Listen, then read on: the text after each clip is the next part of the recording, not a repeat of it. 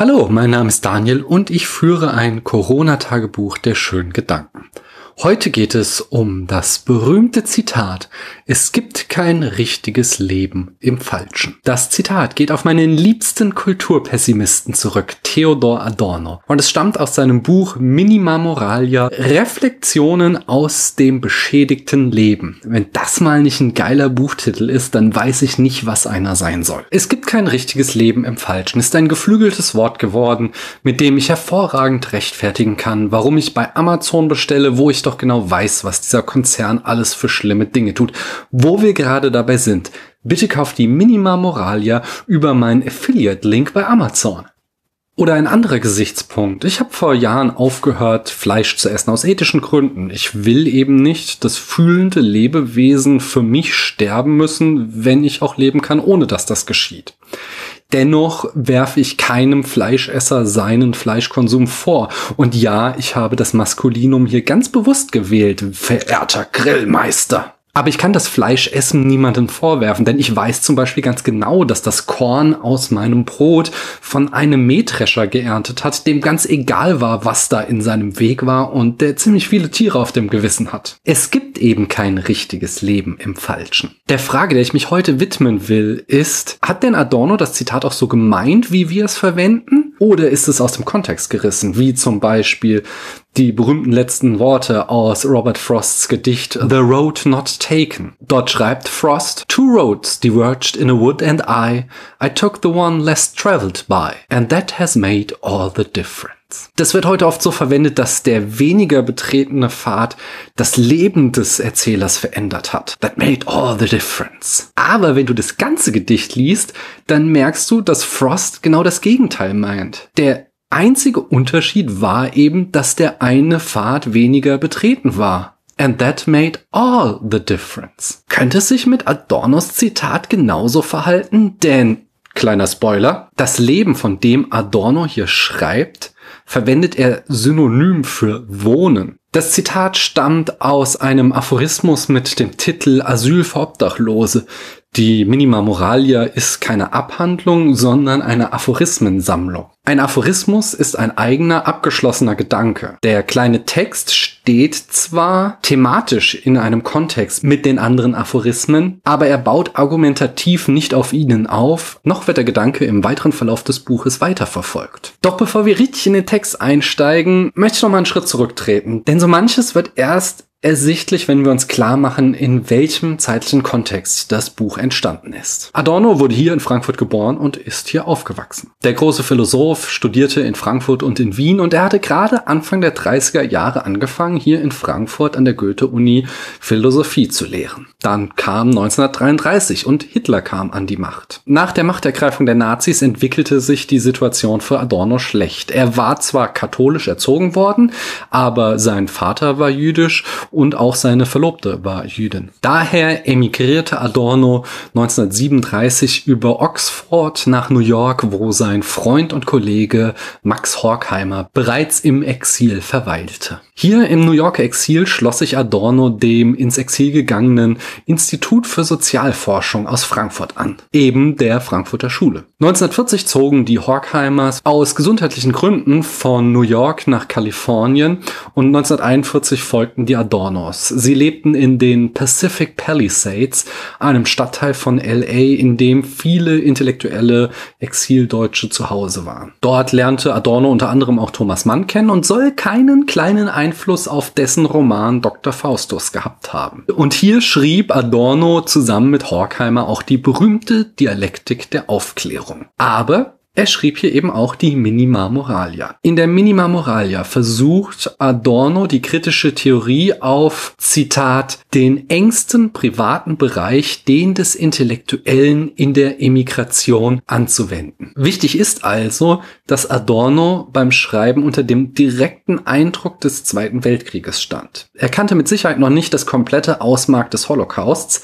Auf der anderen Seite hatte er aber Hass und Vertreibung am eigenen Leib erfahren. So, Jetzt aber rein in den Text. Aphorismus 18 aus der Minima Moralia heißt also Asyl für Obdachlose. Dem Ansatz folgend, seine Theorie auf das Private anwenden zu wollen, stellt Adorno zunächst fest, dass sich das Privatleben sehr gut in seinem Schauplatz zeige. Eben die Art, wie wir wohnen. Ganz der Kulturpessimist, der ist, steigt er gleich ein mit, eigentlich kann man gar nicht mehr wohnen. Aber Wer sollte ihm diesen Kulturpessimismus vergällen in der dunkelsten Stunde der Menschheitsgeschichte? Adorno widmet sich zunächst den traditionellen Wohnungen, in denen seine Generation groß geworden ist. Das Behagen, so urteilt er, dass diese Wohnungen einst ausgeströmten, sei mit dem Verrat an der Wahrheit bezahlt worden. Mit der muffigen Interessensgemeinschaft der Familie. Das ist natürlich eine direkte Kritik an Vorkriegsdeutschland, das den Faschismus hervorgebracht hervorgebracht hatte. Entsprechend hält sich Adorno nicht lange damit auf, sondern wendet sich den neu sachlichen Wohnungen zu, bei denen Tabula rasa gemacht worden ist. Aber die bringen für den Ampelbefürworter nur den Kapitalismus zum Ausdruck, den er auch nicht gutheißen kann. Er nennt sie für Banausen angefertigte Etuis und Fabrikstätten. Sie haben keine Beziehung zu ihren Bewohnern. Menschen streben nach einer unabhängigen Existenz, doch dem schlagen diese Wohnungen ins Gesicht. Mir rollen sich zwar die Fußnägel auf, wenn ich Kulturpessimismus zustimmen muss, aber bei Adorno mache ich mal eine Ausnahme. Denn der kritische Theoretiker hat natürlich einen Punkt. Wir leben in einer Welt, in der Möbel industriell gefertigt werden. Das heißt, ich habe zwar ein Streben nach Individualität, doch in meiner Sehnsucht nach unabhängiger Existenz habe ich am Ende nur die Wahl zwischen Ikea-Regal Billy oder Ikea-Regal Kallax. Als nächstes zitiert er ein ungenanntes Magazin, das habe vor Hitlers Machtergreifung mal prophetisch masochistisch nicht bloß geschrieben, sondern dekretiert, also angeordnet, der moderne Mensch wünscht nahe dem Boden zu schlafen, wie ein Tier. Ich erinnere mich noch, dass in der Schule mal ein kanadischer Austauschschüler auch total perplex war, wie niedrig die Betten in Deutschland sind. Ich weiß aber nicht, ob ich daraus wirklich auf die Psychologie einer Gesellschaft schließen würde. Wenn wir uns aber die Satzstruktur genau angucken, dann fällt ja auf, dass sogar Adorno das in Zweifel zieht. Wie ich wiedergab, hat das Magazin nicht festgestellt oder analysiert, sondern es hat angeordnet. Und das war, wie der im Exil sitzende Frankfurter wohl schmerzhaft feststellt, prophetisch masochistisch. Er fährt fort, denn die Schwelle zwischen Wachen und Traum wurde so abgeschafft. Und die Übernächtigen sind alle Zeit verfügbar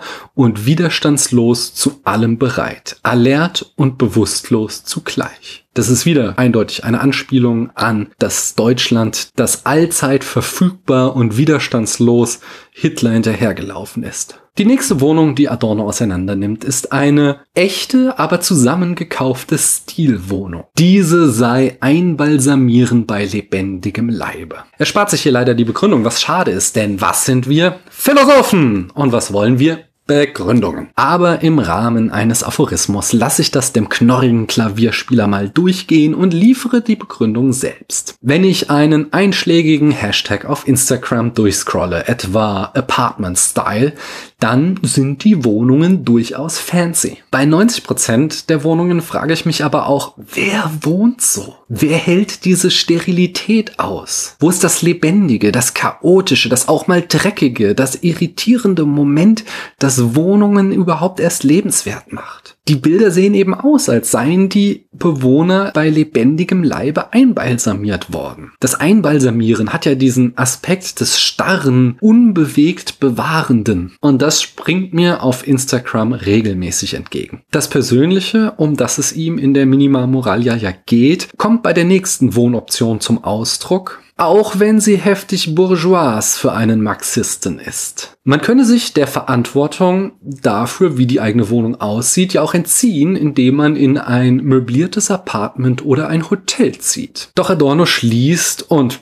das ist das Persönliche daran, dass das hieße, die erzwungenen Bedingungen zur lebensklugen Norm zu machen. Dieses Urteil hat etwas wunderschön Ambivalentes an sich. Einerseits kannst du diesen Satz so lesen, dass Adorno diese lebenskluge Norm favorisiert. Andererseits ist die Emigration eben eine aufgezwungene und diese zu akzeptieren hat etwas unglaublich Bitteres an sich. Der olle Marx-Fan findet jedenfalls zu sich zurück, wenn er im nächsten Abschnitt urteilt, dass es diejenigen am ärgsten trifft, die nicht wählen können. Sie leben in Slums, Bungalows, Laubhütten, Autos, Trailern oder haben gar kein Dach über den Kopf. Aus dieser Aufzählung fällt der Bungalow eigentümlich heraus. Ich bin in so einem klassischen 50er Jahre Flachdach-Bungalow aufgewachsen und das war ein absolutes Symbol für die Mittelschicht.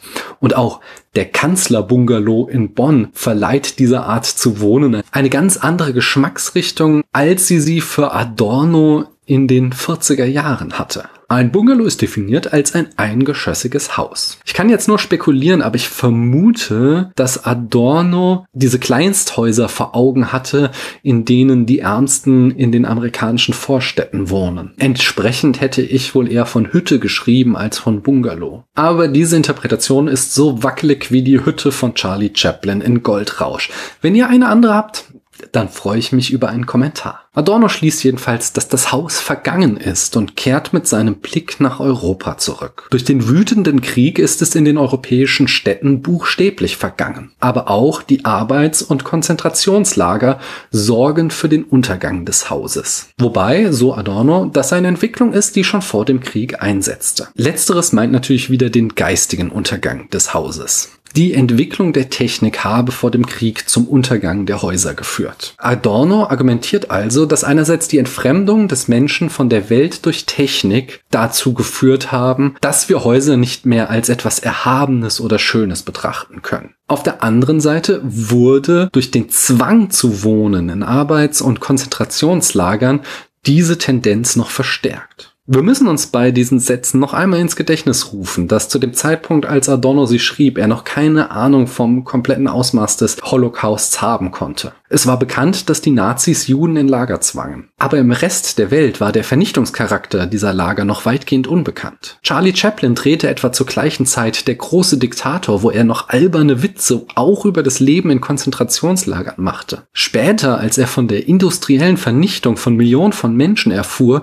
entschuldigte sich Chaplin für diese Witze in Der große Diktator. Das gesagt, schauen wir uns mal den anderen Teil des Arguments an, nämlich die Entfremdungsthese. Das ist eine typisch kulturpessimistische Argumentation. Es gab mal eine ursprüngliche natürliche Beziehung zwischen den Menschen und ihren Häusern. Und diese ist durch Technik nicht mehr gegeben. Normalerweise reagiere ich allergisch auf solche Argumente und ich würde auch behaupten, heutzutage haben wir ein viel vertrauteres Verhältnis zu Technik in unseren Behausungen. Aber erneut muss ich sagen, der Mensch steht unter dem direkten Eindruck der größten Katastrophe der Menschheit. Wer will ihm da diese Schlussfolgerung krumm nehmen? Als nächstes trauert Adorno dem Sozialismus nach. Die Möglichkeit zu wohnen sei genauso versäumt worden wie die sozialistische Gesellschaft, was zum Unheil der bürgerlichen Gesellschaft gerät. Ja, ich könnte jetzt tausend Sätze zum Sozialismus sagen oder keinen. Und ich entscheide mich für Letzteres. Dies ist eine andere Geschichte und soll ein anderes Mal erzählt werden. Adorno analysiert aber ganz richtig, dass ich als Individuum kaum eine Chance habe, etwas gegen all diese falschen Arten von Wohnen zu machen. Ich kann ja nur die Möbel kaufen, die irgendwo als Massenware hergestellt wurden. Und selbst wenn ich eine Schreinerin wäre, wäre ich beim Entwurf meiner Möbel nicht frei, sondern würde mich wieder an den Trends und Moden des Kunstgewerbes orientieren. Selbst wenn ich diese ablehnen würde, wären meine Entwürfe wieder als Opposition Teil des Systems. Was er damit genau meint, wird sogleich klar. Aus der Ferne könne man keinen Unterschied zwischen Bauhaus und Wiener Werkstätten ausmachen. Bauhaus und Wiener Werkstätten waren beides Ansätze zu Beginn des 20. Jahrhunderts, das Kunstgewerbe neu zu denken. Sie wehrten sich gegen den Neoklassizismus des ausgehenden 19. Jahrhunderts. Was Großstadt-Hipster heute so lieben, verachteten sie. Die Altbauten in den deutschen und österreichischen Innenstädten mit ihrem Stuck und ihren Kronleuchtern. Zum Kopf. Katzen. Es war in ihren Augen ein Design längst vergangener Tage, das nur noch mitgeschleppt wurde. Diesen Schnörkeln und Ornamenten wollten sie eine neue, klare Formsprache entgegensetzen, die den Geist der Moderne atmet. Doch Adorno sagt ganz richtig, dass die Kurve der Zweckform oder der Kubismus selbst auch wieder nur zum Ornament werden, sobald sie im Mainstream angekommen sind. Mode und Trends sind etwas, dem du nicht entkommen kannst. Bitter folgert Adorno, eigentlich bleibt nur noch der Rückzug ins Private halt irgendwie leben, sich den gesellschaftlichen Zwängen und eigenen Bedürfnissen unterwerfen. Aber wir dürfen dann halt nicht glauben, dieses Leben sei substanziell oder individuell angemessen. Er zitiert Nietzsches fröhliche Wissenschaft. Es gehört selbst zu meinem Glücke, kein Hausbesitzer zu sein. Und Adorno ergänzt das mit,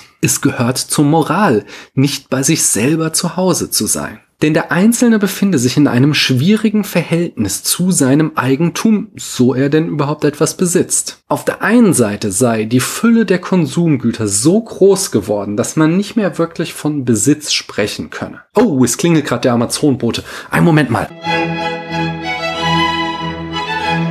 Im Deutschen gibt es ja die schöne Redewendung meine sieben Sachen für Besitz. Da schwingt eine Idee von Habseligkeiten mit, die wenigen Dinge, die wirklich mir gehören und die dadurch einen ideellen Wert erlangen. Dieses Verhältnis geht verloren in einer Zeit, in der Konsum im Überfluss möglich ist. Und das gilt für unsere Ecke der Welt heutzutage sicherlich noch mehr, als es für Adorno in den 40er Jahren der Fall war. Andererseits, so Adorno, ist auch Verzicht keine Option, denn dadurch gerate ich in Abhängigkeit und Not. Ich werde zu einem Baustein im Fortbestand der Besitzverhältnisse. Die Reichen und Mächtigen bleiben also reich und mächtig, ob ich als Einzelner nun im Konsumspiel des Kapitalismus mitmache oder nicht. Und so geht Adorno abschließend mit Hegelscher Dialektik an das Problem heran. Aus der eben formulierten Paradoxie folgt die These, dass die lieblose Nichtachtung der Dinge, die wir besitzen, sich letztlich auch gegen Menschen richtet, sich letztlich auch gegen Menschen wendet. Wir also auch anfangen, Menschen lieblos nicht zu achten. Die Antithese dazu ist dann, vielleicht ahnt ihr es schon, es gibt kein richtiges Leben im Falschen. Doch gewissermaßen als letzten Twist, der beim Wiedergeben dieses Zitats immer unter den Tisch fallen gelassen wird, sagt Adorno, dass diese Antithese eine Ideologie ist für all diejenigen, die mit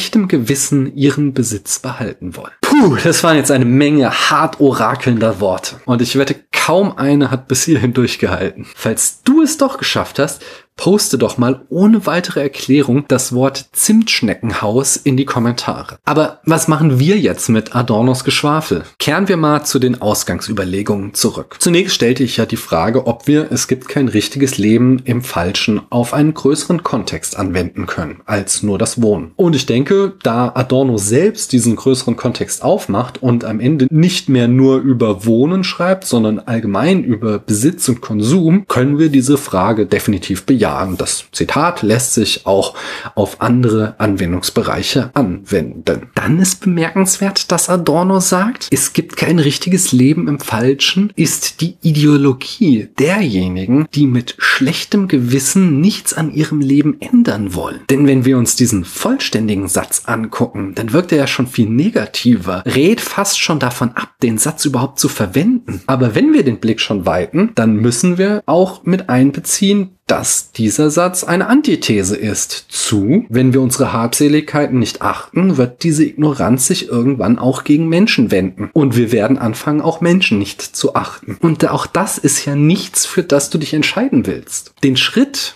den Adorno uns überlässt, ist jetzt gemäß der Hegelschen Dialektik die Synthese aus diesen beiden Sätzen herzustellen. Ja, ich habe mich eben tatsächlich auf Hegel bezogen, ernsthaft und ohne dummen Kommentar. Ich bitte darum, dass ihr den heutigen Tag fett im Kalender anstreicht. Anyway, die Synthese könnte sein. Dass es gibt kein richtiges Leben im Falschen einerseits tatsächlich wahr ist. Denn gerade in unserer spät-neoliberalen Zeit wird Verantwortung gerne vom System auf das Individuum abgewälzt. Statt also systemische Lösungen zu finden, wird vom Einzelnen verlangt, gesellschaftliche Probleme für sich zu lösen. Ernähre dich gesund, sorge privat für deine Rente vor, fahr mit dem Lastenfahrrad zum Biobahnhof vor den Grenzen der Stadt und schlachte dort dein glücklich aufgewachsenes Schwein selbst. Aber ich kann mich noch so gesund ernähren, wenn dann die Feinstaubbelastung der Frankfurter Innenstadt mich krank macht. Ich kann privat für die Rente vorsorgen und bei der nächsten Finanzkrise ist dann alles futsch. Und wie sind eigentlich die Arbeits- und Umweltbedingungen in dem Werk, in dem mein Lastenrad hergestellt wurde? Oder gar in der Eisenhütte, aus der der Stahl für mein Lastenrad stammt?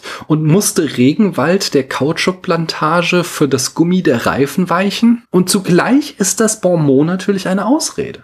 Ich bestelle nicht bei Amazon, weil ich mir der Fatalität des Systemfehlers bewusst bin okay, ich bin mir schon dessen bewusst, aber bei Amazon bestelle ich, weil es verdammt nochmal bequem ist. Weil ich nie Probleme mit dem Umtausch habe, weil ich nicht in die Hölle der Frankfurter Zeil hinabsteigen muss und weil der Amazon-Bote die Pakete immer bringt und ich nicht am Ende zwei Stunden anstehen muss, um das Paket bei der ein Kilometer entfernten Postfiliale abzuholen, obwohl das nächste DHL-Kiosk direkt um die Ecke ist, lieber DHL-Bote. So bleibt das Zitat Zitat in einem ambivalenten Spannungsverhältnis. Wir können es weder vollends unterschreiben, noch können wir es mit Bausch und Bogen verdammen. Es ist zugleich wahr und eine Ausrede. Es gibt eben kein richtiges Leben im Falschen. Ich danke euch, dass ihr mir eure Zeit geschenkt habt.